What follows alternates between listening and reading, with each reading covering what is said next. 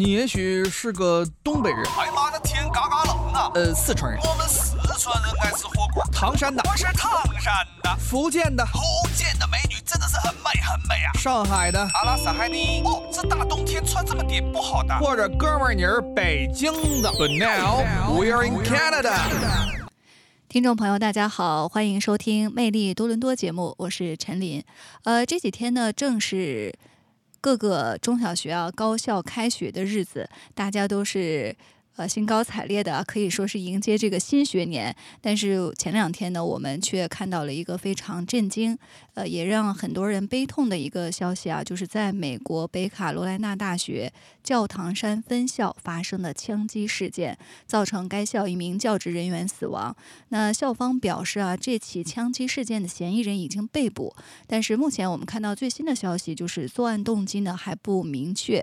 呃，那为什么这个事情在我们的华裔社区啊引起比较大的轰动？是因为枪击事件的嫌疑人呢是一名华人博士，华裔博士叫音译啊，叫齐泰磊。呃，那很多人呢针对这个案件，就说为什么呃这名博士生会枪击自己的导师？呃，背后有什么样的一些信息和原因？呃，大家呢都进行了各种各样的探讨。那抛开这个案件具体来不？呃，具体的事事件的这个动机啊，我们不谈。呃，从这个案件当中呢，也引发了大家对这个美国教育啊，或者说呃美国学术的压力等等这方面的思考。所以今天呢，我们的节目当中就邀请到了呃曾经在美国就读留美。七年的冯德畅先生，呃，请他呢也跟我们一起来聊一聊美国教育的方方面面和这起案件呢带给我们的启示。呃，德畅你好，哎，大家好，我是德畅。嗯，呃，这个案件我相信你也关注到了吧？对对，嗯，那很多人我看在网络上，首先他们看到说这个嫌疑人呢是呃这名呃这个学校的华裔博士在读，所以很多人。第一时间的反应啊，因为之前确实也有发生过类似的案件，嗯，所以很多人我看在网络上的讨论说，是不是因为这个博士生的导师，嗯，对他压榨的太狠，或者学术压力太大，所以他就将自己的导师作为了一个目标。嗯，你觉得真的博士生在美国有这么大的压力吗？呃，我在美国没有读过博士，但是我在。大学的后期跟很多博士生在一起上过课，然后的话，咱们先看一看这个案件的一些事实。啊，事实就是这个案件发生在这个北卡，就是 North North Carolina Chapel Hill，嗯，啊，是一个很厉害的一个公立学校，而且这个学校的这个环境非常的优美，而且校园非常的优美，对，就是这个是一个非常好的一个地方，对，出过了很多这个诺诺贝尔奖的这个呃获得者呀，也出过很多这个名人，就比如说咱们这个篮球巨星这个迈克尔乔丹就是在这个学校。呃，毕业的就是很很好的一个学校，很优美的一个环境啊，这是第一点。呃，第二点，咱们看一下这个案件的这个时间点，对吧？就涉及到压榨博士生，就不让，就比如说这个导师故意难为你，不让你毕业呀，啊，这种情况的话，呃，一般美国的大学的博士你要读，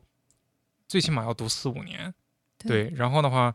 这个学生的案发的这个时间，其实是他刚到学校一年。多一年半，一年半，对，嗯，就还没有涉及到，呃，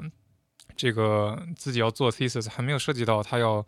毕业的这个情况。就比如说，哎，他已经在这个学校读博士读了八年了，嗯，然后已经呃要申请 thesis，申了很申请了很几很多次，然后导师就不给你过，不给你播，不给你过，然后的话也不给你很明确的原因什么的，啊，这是一种说法。但是他的这个情况来看的话，嗯。刚来了一年半，就是他还是在还在上课的这个阶段，课还没有上完。其实，应该没有那么大的压力。呃，就是说，至少可以排除教授不让他毕业，就是故意去压榨他的这种嫌疑。嗯，对对对，对。说到这儿，就想多说一句啊，我也看到很多的网友评论说，这个犯罪嫌疑人他在一年半的时间里就发表了两篇一作。嗯。呃，可以说是成果还是比较显著的。对，说在这样的情况下，那就是导师 push 他了，导师压给他了压力。嗯，是这样的吗？嗯，就是说你发发表了两两篇这个译作，发表了两两篇论文，这是一个就是比较好的一个成果。对吧？那咱们就讲，呃，不管在任何一个领域，都有优等生，都有一般的同学嗯啊、你去念博士，他能进入这个 program，进入这个项目，肯定是学习不差。对对但是就是说，就在这群优秀的人里边，有没有就是说，大家相比来讲有杰出的，那肯定也有一般的，对吧？有很多就他像他这样，就比如一年半能发两篇的，是不是有一年一年有一年半能发一篇的，对吧？很可能还有一年半一篇都没发的，嗯对？吧？就是说他他是优秀的，但是就是没有人给他这个东西，就是没有人逼着你，就是说非要去发两篇、发三篇，这个这个是更多的源于自己的一个自己的一个动力，对，可能是他对自己的一个要求，对，就是如果他不发两篇的话，就他发了一篇，那又能 那又能怎么样？么样？也不会影响他？毕业，没有这个硬性的指标压过，对而且我看有人也说，嗯他在这么短的时间内发嗯。表两篇译作，正是说明了导师对他的支持，对，给也给他资源，给他对给他时间，因为导师平平时要上课嘛，你要去发表这些东西的话，是很耗时间、很耗精力的。不光是你自己，还有导师的监督啊、配合呀，嗯、就是更说明了就是导师对他比较上心。嗯，对，所以很多人在后面这个嗯评论，呃，说这个导师啊就是受害者，嗯，他本身就是一个非常善良的、嗯与人为善的导师，根本不嗯存在大家有的人啊揣测的那些说导师嗯压榨博士生这种情况。啊，对，这个导师当然是受害者了。就算这个老师有一些不好的行为的话，那也不能去对他从任何一个角度看嗯都是受害者。对对对，而且这个导师如果真的是有这种嗯学术的压榨，那这个案件发生之后，相信很多评论都要爆了，肯定有很多他教过的学生会出来说这个事情。对，会被压榨的学，对，再一个就是说，嗯、很多就是第一是他压榨过的学生，第二是这些压榨过的过的学生相互彼此都不认识，都会自己站出来，对吧？这是一个情况，但是我们没有看到这个情况。嗯、再一个就是说，如果导师真的存在有压榨的行为的话，那在学校的话，呃，也有专就是专门处理这方面的部门去处理这些事情。有申诉的渠道，申诉的渠道，而且的嗯话，他会会选就是 independent，就是会选跟这个导师没有关系的，可能是其他的系，或者是呃其他的这些教授，然后的话是会去匿名成为一个委员会来审审查这些事情的话，对，然后一就包括这个呃教授的这个压榨一些不好的一些行为。呃，学生的不好的行为，就比如说作弊啊，或者说其他的一些行为，都会有成立，学校都会就是为了专项，为了这件事情成立委员会，然后就去独立调查这些事情。对，你可以跟呃教授沟通，这是第一步。教授沟通沟通不了的话，你还可以去跟 department head 去沟通，就管这个部门的。对，就比如说，如果你的教授就是 department head 呢，他上面还有人，对吧？嗯。然后就是有很多其他的方式可以去解决，然后去取证，对，然后也没有看到这个学生去采取这些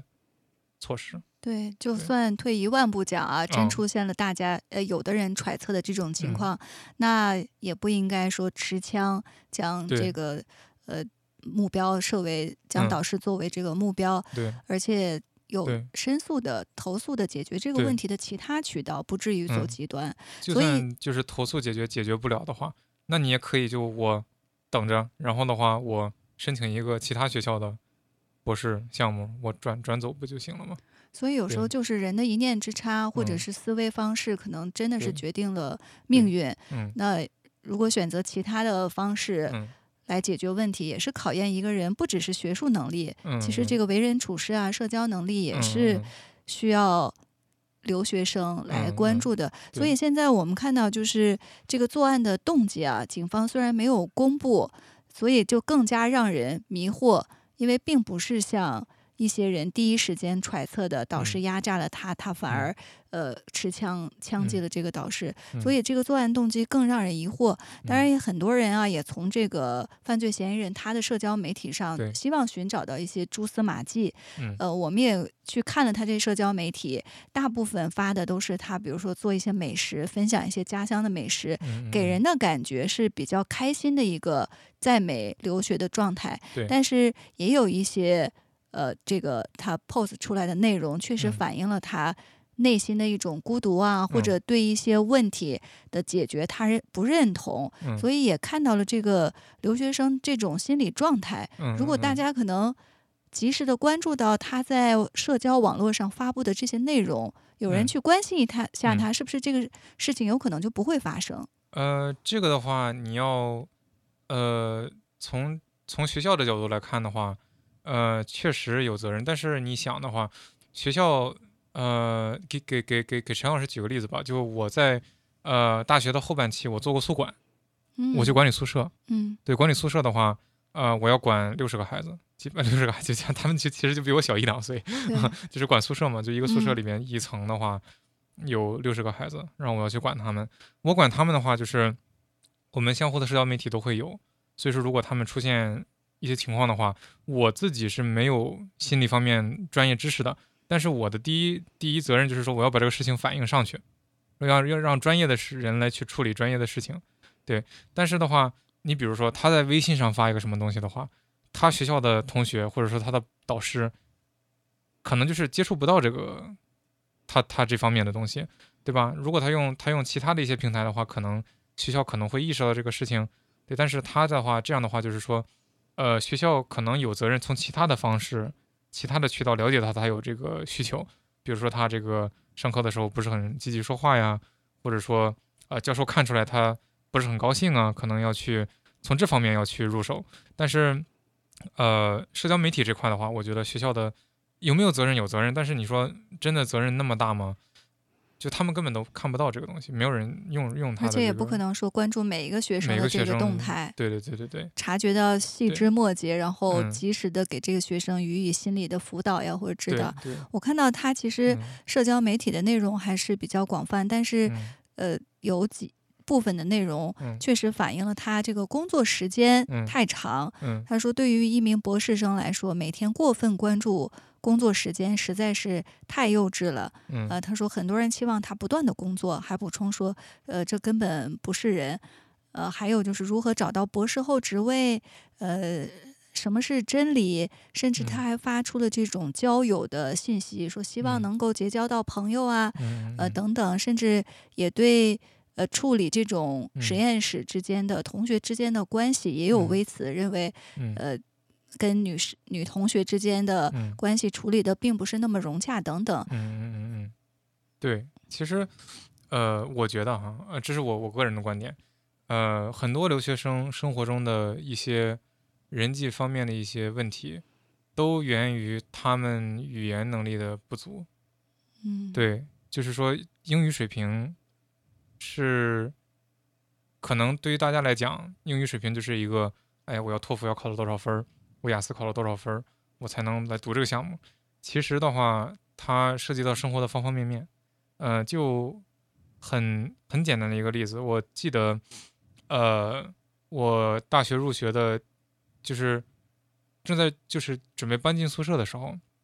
搬进宿舍的时候，前面有一个同学也在往里边搬。我的话就是已经到了嘛，已经已经到了一段时间了，然后我就哎到了学校，然后的话我就搬进去了。然后的话，其他同学在搬里宿舍的时候，入住的时候，另外一个同学就说：“哎呀，我刚从中国飞过来，然后拿了两个箱子，然后我二十多个小时没睡觉了。”对，然后这边的宿管就在这儿给他填写信息嘛，然后就随口随口说了一句，说：“啊、o h you poor thing，就是哎你这个可怜的，你这个嗯你这个小可怜。”嗯啊、对，就是你这个小可怜，就嗯、you poor thing，对吧？嗯，然后他办理完了以后，我们俩就往电梯上走，然后他说：“哎，这个宿管怎么怎么笑话我没钱吗？”就是啊、嗯 u poor 有 thing，他就，就有有这种误解，这只是一个比较简单的一个对，因为他跟我交流了，那他就是后期知道了，哦，他只是说，哎，说哎你这个小可怜，说说你嗯坐了那么长时间的飞机，拖着这么两个大箱子，对吧？对，但是的话，呃，他跟我交流了，所以他知道他这是一个误解。那么有多少次没有交流的误解，或者说有多少你表达的意思你表达不好，或者说别人开了一个玩笑，并不是针对你，只是觉得好笑，然后你会误以为别人在说你，你会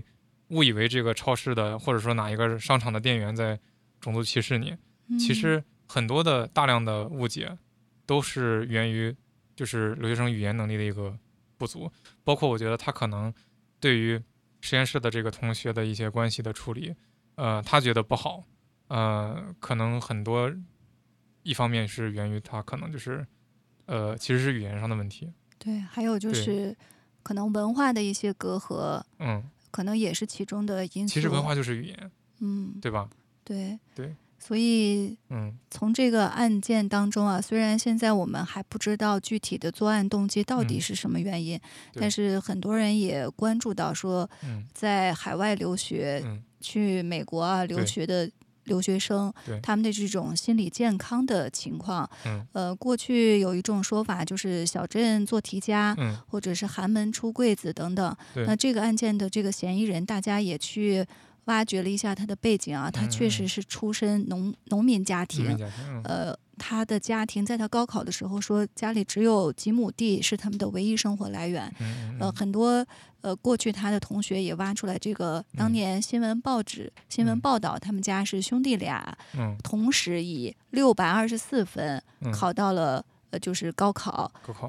嗯可以说是寒门出贵子。嗯，但是可能越是这样的家庭啊，也有人嗯。提出来，是不是越是这样的家庭，就是孩子的压力越大，尤其到了美国来留学，嗯。跟周围的环境也嗯。许不够融洽，或者嗯。正如你所说，嗯。语言的障碍，障碍，对。可，能让他感觉在海外留学非常的孤独，没有知嗯。心的朋友，没有人可以倾诉。嗯，对，这个其实不光是呃这个寒门的学子，就是留学生在国外感到孤独，这是一个很普遍的一个现象。对，而且的话，就基本上就是说，嗯、感受到孤独，然后习惯孤独，然后享受孤独这样一个过程，对吧？你你很有嗯经验，嗯，对对对。然后的话，这个呃，这个嫌疑人他可能，比如说除除了学校方面的压力以外，可能他家里面也会给他一些压力，就比如说，哎呀，你赶快念完书啊，赶快回来赚钱呐、或者说，哎呀，你怎么去美国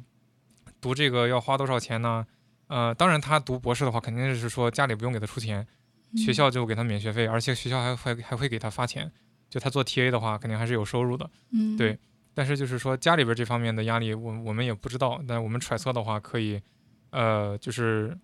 想一下嘛，就很多，就比如说，呃，让孩子，比如说高中读完就不读了，或者说不让不让孩子读到读大学，就是要比如说嗯进入社会，然后开始工作，给家里边赚钱嘛。啊、我不知道他这边家里面家里面有没有这方面的给他压力，就是让他说一定要从美国要往家里边寄钱之类的。嗯，嗯，这个可能有，但是我们不确定。对，对，而且这嗯种呃，就是家庭可能期望也比较高，期望也比较从高从农家呃，可以嗯说是跳龙门出来，走到美国。对那家里面对他的期望也是非常高，希望他出人头地或者尽早毕业，尽早毕业，回来对。呃，光宗耀祖可能改善他们的这方面生活状况对这方面的压力还是嗯呃比较大的。嗯嗯嗯，对，嗯，对。另外就是可能刚才我们也聊到这种呃，就是不同情况的不同家庭条件的孩子出来之后，呃，家庭赋予的他们这种压力，嗯给他们的嗯压力，可能也侧面反映出一些家长的思维方式或者教育方式的一些不同。对对，嗯，就我了解到的话，就是说，可能你比如说家里边好一些的条件好好一些的同学，他他家长交完学费以后，他不需要孩子的业余时间去打工来去补贴这些学费啊。嗯，你就比如说你的孩子在美国念私校，你可能已经一个月的不是一一年的学费就要六六万多，六万多，你人人在这个地方一年六万多的开销，对吧？开销那这样的话，呃，这个成本这么大的情况下，你再让孩子去打工，去食堂打工，或者说在学校打工，一个小时十六刀的收入，对吧？那你一个学期只能赚个三四千，对。但是你要花量花了大量的时间在这个上面，可能有条件好一点的孩子的家长就会让他说：“哎，你拿这个时间去，你在当地多消费啊，多参加活动，多认识一些新的同学，这样的话就可以有人去社交，比如说有人去呃一起去玩儿，然后在这个过程中认识新的同学，可能比如说同学的一些机会啊，了解到一些其他学科的一些呃他们在干什么，能更好的帮孩子去做一个定向。就比如说我去，我一开始学的是物理，后来我就转了传媒。对，那嗯如果你要是一开始学物理，你也不跟别人去交沟通交流，那你就一直去学，然后你学完了以后打工，打工完了以后就继续学，然后越学越不爱学，然后就发现自己上了两年学，发现自己选错了一个专业。这个时候的话，再换专业已经晚了，然后你前期投入了这么多钱，然后那你就只能硬着头皮去学下去，这样就非常的危险。对吧？只是只是只是一个例子，嗯，贫穷家庭的孩子，他试错的成本太高，太，高了，对对对嗯，对，而且的话，他不光是学习，还要去打工，然后打工的话，可能这个时候如果父母再来一句，哎呀，你在美国怎么花那么多钱，对，对吧？就压力就更大了，压力就更大了，就很多的不理解，对。对。所以我们现在这个案件还没有公布更新的一个动嗯态啊。总而言之，呃，在美留学生的心理状态、嗯，社交能力、嗯。呃，社交活动等等，其实是以他们能否最终成功啊嗯，的一个非常重要的一个因素。对对，嗯，可能美国在这方面的市场做得非常的好，会让留学生觉得，哎呀，这个你看，呃，我我我去美国就能实现我的美国梦，对吧？嗯我在美国去上一个好的大学，毕业了以后就能找到好的工作，然后就是说，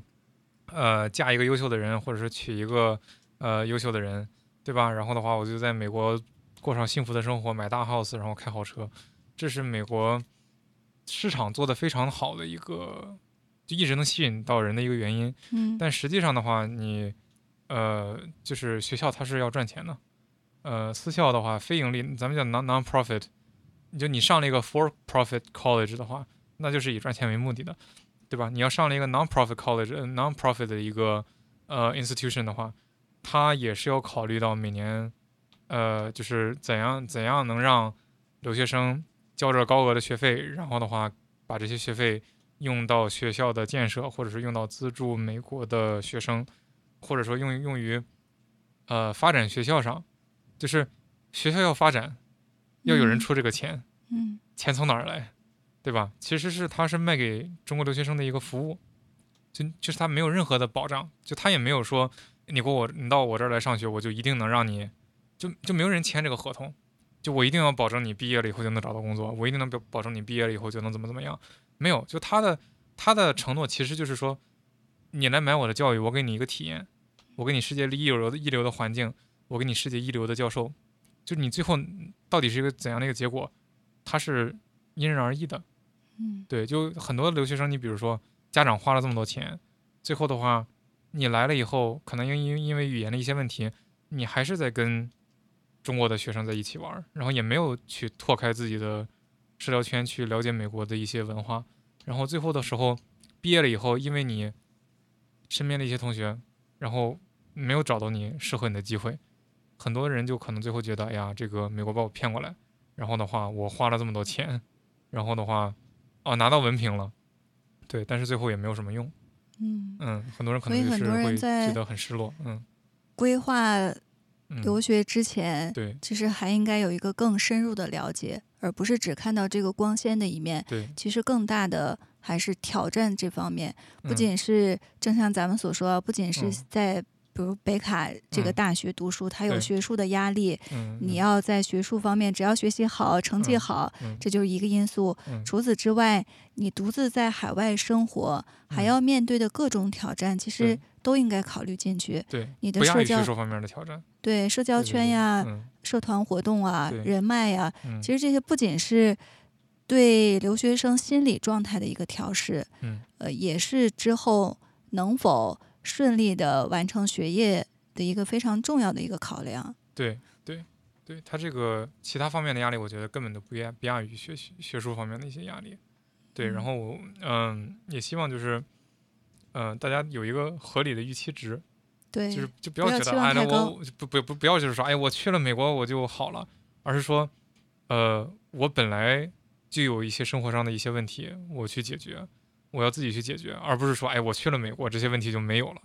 而是说，哎，我要去怎样去认认真真的去审视一下自己，我有哪些问题，我有哪些就是要缺点要去进步的地方，我要去自己去努力，而不是把这些东西都寄托于哎，我去美国上个名校嗯，剩下的都以为一些问题都可以解决了。决，对，其实很多，比如说嗯在人际处理啊、为人处事方面的一些呃缺陷，或嗯者是不太擅长这方面，可能在海外留学之后，这些问题暴露的更加突更加的出。突出，原来就有这些问题。对然后后来的话，就是你家长花了那么多钱，然后的话你呃忍受了那么长时间的孤独，最后这些问题还是存在。所以有的人嗯。就我看有一发表文章啊，说，呃，海外的留学生嗯。有不少，还嗯占挺大的比例，都是嗯。巨婴，就嗯。是他们可能在心理的成熟方面、嗯。为人处事、嗯。社交关系方面，嗯。还可能学术方面很有成就，但是在嗯。其他方面还像个婴儿一样，嗯。呃，独立的生活、独立处理和人的关系这方面可嗯。能并没有学到，而且还嗯处于比较嗯这个缺缺憾的一个缺陷的一个方面。嗯，这个我觉得这个说法可能我来看的话，就我就有有些争议，因为毕竟的话，呃，你一个人到了北美的话，呃，我觉得自己照顾自己这方面，最起码你是要最基本的，啊、要做到。你原来做不到的话，被逼的你也你也必须要做到。就比如说，呃，自己做饭呐，自己去呃搬家呀，自己去照顾自己这这方面的，呃，最基本的这些，我觉得是肯定要做到的。对，对嗯，对，处理和这个同事啊、导师、同学之间的关系嗯。也是很重要。对，也是很重要。嗯，我觉得可能大部分的留学生都涉及不到，呃，工作这一方面，就是你不会跟其他人在利益方面产生冲突，就是相对来讲的还是比较容易的。就是你上课，然后的话，呃，积极的去跟你的教授去沟通，做到这一点就好了。因为你跟同你跟你的同学是没有利益冲突的，嗯，就不是说啊、我们这次一共要提拔两个人，有两个名额，然后一这儿有十个同事，然后就两个人上，那你们怎么怎么去处理这个关系？没有那么复杂，反而更简单，反而更简单一些，嗯我觉得。对，对所以在决定这个留学的时候，还是嗯。要考虑到，除了自己的梦想之外，嗯。还要考虑很多现实的挑战，自己能否适应，都需要多了解。呃，通过这个案子，我看很多人也有评论啊，就是说到这个美国呃枪击案的这个发生嗯。频率太高了，说嗯。美国经常看到报道说哪哪发生这个枪击案，尤其嗯在这种高校啊或者中小学校发生的比例现在也比较高。对，对于枪支购买的一些问题，很多人也展开了探讨，嗯说美国购买枪支太容易了，这也是导致这个枪击案呃一直。比例比较高、居高不下的一个原因，很嗯多人也说，是不是在购买枪支的时候做一个背景调查，看看这个人是不是心理健康，是不是能够嗯，理性的持有枪支，是嗯很重要的一个环节。对，嗯、我对这方面不是很了解，但是就有我了解的有限的信息的话，嗯、你是要有要要有这个枪牌，要有考一个证，然后的话背调是肯定要做的，对。但是你说心理方面的这个调查的话，呃，这个的话可能如果真实施起来的话，成本可能就比较高，对。就你要如果有一个专业的心理咨询师来去给他做这个的话，那可能就是成本方面就会很高。嗯，当当然，美国买枪的话肯定是要比加拿大要，呃，容易容易容易很多。嗯嗯、这是一个就是美国一直在讨论，然后永远肯定 肯定永远会在一直讨论的一个问题。而且好像似乎嗯是顽解决不了疾解决不对对对了的一个问题。对，呃，那我们也在继续关注这个案子的进展啊，因为涉及到呃枪击案的嫌疑人和受害者都是两位呃华裔，另外呢也是大家眼中的优秀人才，尤其是这位被害的导师。导师，对呃，我看到这个介绍，他本人呢是呃曾经在武汉大学就读过，而且和这个犯罪嫌疑人事实上可很有可能他们是共同呃曾经先后就读于武汉大学，所以嗯才有了这样的交集。嗯呃，但是命运就是这样，最后在美国发生了这个枪击案，嗯呃，很多的人士也在网络上对这位导师进行悼念。嗯这一个案件就毁掉了两个家庭，对对，所以这个案件确实也带给我们很多的思考。嗯呃，之后我们也看看啊，警方是否能够公布这个作案动机，嗯，看看到底是对更多的信息。那我们今天的节目呢，到这里就结束了，非常感谢大家的收听，下期节目再见。再见。